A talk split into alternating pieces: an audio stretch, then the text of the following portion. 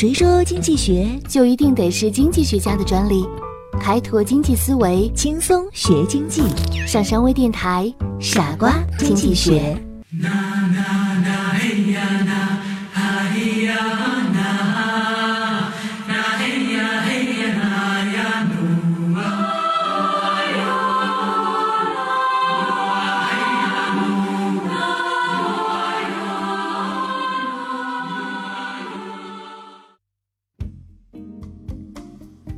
我们中国有一句古话：“狭路相逢勇者胜。”可是，如果针锋相对的两个人都是勇者的情况下，又应该怎么取胜呢？那就让我们好好的研究一下我们今天要说的理论——斗鸡博弈。在斗鸡场上，有两只好战的公鸡发生遭遇战，公鸡有两个选择：一是退下来，二是进攻。如果一方退下来，而对方并没有退，对方获得了胜利，这只公鸡则很丢面子。如果对方也退下来，双方则打了一个平手。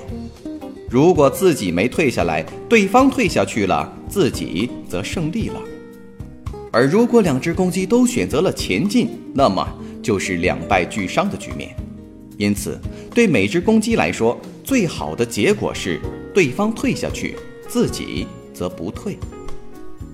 由此看来，斗鸡博弈描述的是两个强者在对抗冲突的时候，如何能让自己占据优势，力争得到最大收益，确保损失最小。斗鸡博弈中的参与者都是处于势均力敌、剑拔弩张的紧张局势，就像武侠小说中描写的一样，两个武林高手正在对决。气氛降至冰点，异常的紧张。而一旦一方稍有分心，露出破绽，就会被对方一举击溃。在生活和工作中，难免会出现你争我夺的情况，这个时候就体现出斗鸡博弈的影响了。谁能够在你进我退之中占领上风，谁将会取得最终的胜利，成为那只斗赢的公鸡。一九八零年，美国总统竞选的决战是在共和党候选人里根与民主党候选人卡特之间进行的。由于两人当时的实力旗鼓相当，因此他们两人展开了美国竞选史上最为激烈的争夺战。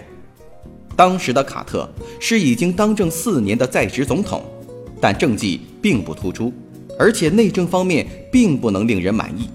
国内通货膨胀加剧，失业人数猛增，人们对这些有关国计民生的问题十分不满，怨声载道。而这些正好成了里根手里的王牌，他集中火力攻击卡特经济政策的失误，并耸人听闻地宣称要消除卡特大萧条。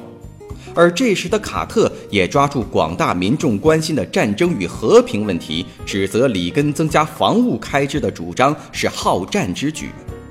里根与卡特就是这样唇枪舌剑、拳来脚往，双方一时难决雌雄。二十世纪八十年代的美国，广播电视、报纸等大众传媒对人们的影响极为广泛，一个人的形象。在美国民众的心中，往往占有重要位置，有时甚至决定了选民投谁一票。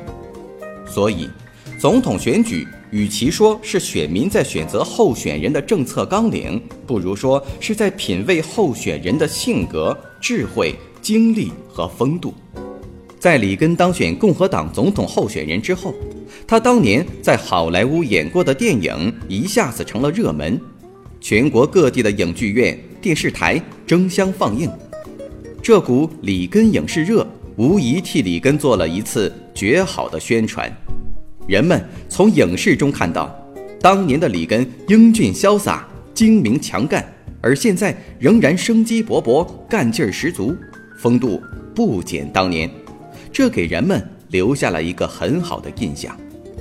在里根影视风兴起的同时，里根还借电视媒体极力展示自己的风采，在与卡特的电视辩论中，里根表现能言善辩、妙语连珠，而卡特则相形见拙、呆板迟钝、结结巴巴。因此，在投票之前，关键性的一场电视辩论之后，民意测验的结果，支持里根的人上升到百分之六十七，支持卡特的人下降为百分之三十。一九八零年十一月四日的大选结果，里根以绝对优势大获全胜。里根的胜利要归功于他巧妙地利用了大众传播媒介，通过电影。电视、广播等手段，让自己的形象深入民众。在这场斗鸡博弈中，里根成功地把握了进攻的主动，成为了胜利的斗鸡；而卡特则显得捉襟见肘，被里根牵着鼻子走，最终走向了失败。设想一下，斗鸡场上有两只公鸡，其中一只雄赳赳、气昂昂，摆出一副久经沙场、无所畏惧的样子。如果另一只公鸡在气焰上短了一筹，自然就被对手的声势给震慑住了，自然节节败退。这就是斗鸡博弈告诉我们的道理：不必针锋相对，有时候做一些假象，让对手自己软下去，这才是斗争的最高境界。但有时候，你的对手也并不是那么好惹的。万一他是一个不蒸馒头争口气的呆子，那么你怎么营造声势都没有用。他不吃这一套，而且还会琢磨怎么拼个鱼死网破。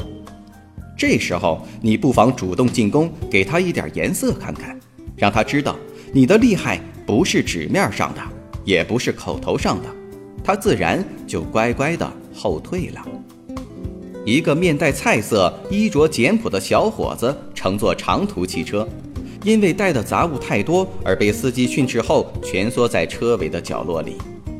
车行半路，忽然冒出来一个歹徒持械抢劫。原来他混在旅客堆里，逃避了司机的注意。这时候，司机已经被凶狠的歹徒用刀顶住了脖子。眼见一场面对全体乘客的抢劫就要发生，那个蜷缩在角落的小伙子突然站了起来，大叫一声：“给我住手！”然后写了一张纸条递了过去。几个歹徒读罢字条，互相对视片刻，竟然迅速的下车逃跑了。一场风波化险为夷，大家诧异地问小伙子：“你是警察吗？”“不是。”“你是军人？”“也不是。”那你怎么这么厉害？小伙子说：“老实说，我今天正好带着借来的大笔钱，被他们抢走的话，我也只有死路一条了，所以只得铤而走险。我在纸条上写的是：快滚蛋！我是一个持枪在逃犯，惹火了我就杀了你们。横的还是怕不要命的，威慑战略在某些时候还真的很管用。你给别人的威慑。”不一定代表你真会那么去做，只是给别人一种威慑力或假象。在生活中，采用一些假的威慑，或许可以解决一些难题。恰如在斗鸡博弈中，有一只公鸡气势汹汹地向前迈一步，意味着小样，你胆子还真不小，等我给你点颜色看看。这样，对手就被吓得屁滚尿流了。从科学的角度上来说。斗鸡博弈对人的作用和达尔文生物进化论的观点相一致，在自然界中到处都存在着一种竞争的法则，在这种竞争法则的作用下，这个世界才显得生机勃勃。